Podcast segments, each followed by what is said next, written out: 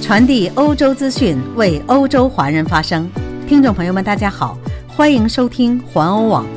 今天是九月十号，星期四，农历七月二十三。我们在荷兰为您播报。以下是今天的内容提要：中国欧盟商会有望达成中欧投资协定，缺口太大，世卫组织要求捐款。中国驻英大使馆要求推特就大使账号被黑做出调查。世界新冠死亡人数和感染数量增加。疫情中，荷兰的小王子日规模缩小，不再三呼万岁。接下来，请收听详细内容。中国欧盟商会有望达成中欧投资协定。中国欧盟商会九月十号在视讯记者会上表示。中国与欧盟之间的中欧全面投资协定有望在十二月达成。中国欧盟商会主席伍德克透露，近期已经与中国副总理胡春华见面，并向他重申签约的重要性。该协定从二零一三年开始谈判，至今已经迈入第七年。商会提到，中国政府对国有企业的补贴，如对电信业等特定产业的排外措施，多年来没有改善。而欧盟企业有四成表示，他们因中国市场准入限制和监管障碍而错失商业良机，影响规模约为年营业收入的百分之十。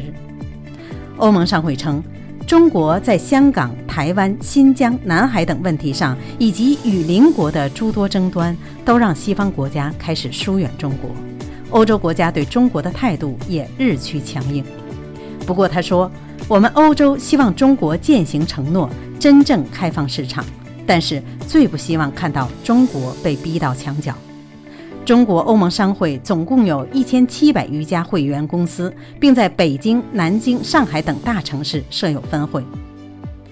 下面我们来关注一下中国驻英大使馆大使推特账号被黑事件。中国驻英国伦敦大使馆宣称。敦促美国对推特进行彻底调查。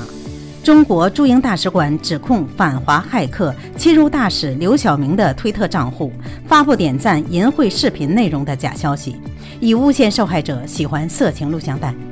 据法新社消息称，推特到今天拒绝对中国大使馆的言论作出回应。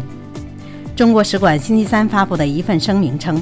一些恶意的反华激进分子以卑鄙的手段害进了大使的推特账户，我们最坚决地谴责这一行动，并已将此事件报告给了推特。我们保留采取其他措施的权利。中国大使馆还表示，我们呼吁推特进行彻底的调查，要非常认真地对待此事，并且希望互联网用户不会相信这些虚假的消息，并进行传播。接下来，我们来收听一组世界新冠感染和死亡人数的最新数据。据英国路透社的报道，在全球因为疫情大流行造成的死亡人数超过九十万人，已诊断出的感染总数超过两千七百七十万。死亡人数最高的国家是美国，超过十九万；其次是巴西，死亡人数已超过十二点七万。印度的死亡人数接近七点四万人。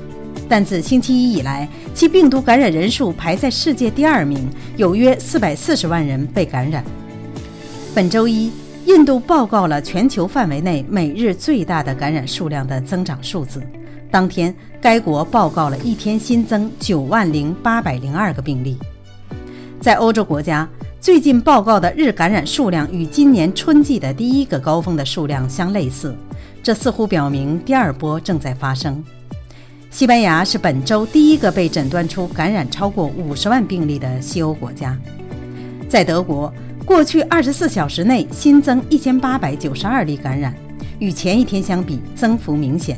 昨天只增加了一千一百七十六例。新的感染让德国已感染病例总数达到了二十五万五千三百六十六例。在过去的二十四小时内，有三人因此死亡。在德国的死亡人数总计达到了九千三百四十一人。接下来，我们再来关注一下世卫组织。为了能够继续在国际上应对新冠病毒，世界卫生组织需要尽快追加三百五十亿美元。在未来的三个月，需要一百五十亿美元来支持新冠疫苗治疗和诊断的发展。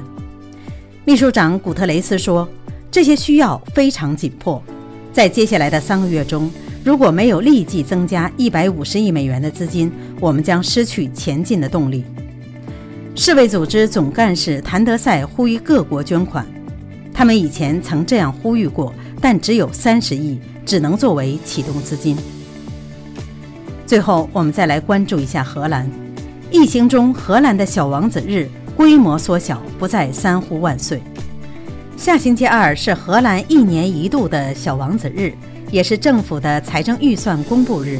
今年的小王子日因为疫情的缘故有了很大不同。星期二的小王子日不仅室外没有王室成员的马车巡游，国王宣读文告也改在海牙大教堂中进行。不是往常的国会骑士厅，也没有三声万岁的欢呼，参加人数也只局限在二百七十人，连内阁的九名国会秘书也没有位置。在国会骑士厅可以容纳一千人。荷兰第一议院议长杨安东尼奥·布莱恩在电视上表示，今年的小王子日的确与往年会有不同，还意味着需要做更多的准备工作。要密切关注海牙感染增加的状况，保证政府计划的安全性。在国会骑士厅，国王威廉亚历山大发表讲话的国王座椅，星期天已经移到了海牙大教堂，由国家物业公司承担这张有价值的王座的搬运工作。作为这一仪式的主持人，布莱恩为出席活动的部长和国会议员负责设计制作了特殊的口罩。他们周二将从国会大厦乘坐公共交通前往大教堂。布莱恩说：“在公共交通中，您需要戴上口罩，但在大教堂中却不需要。”以上就是今天的环欧每日播报，我是千惠，感谢您每天关注环欧网为您带来的最新资讯。明天我们再会。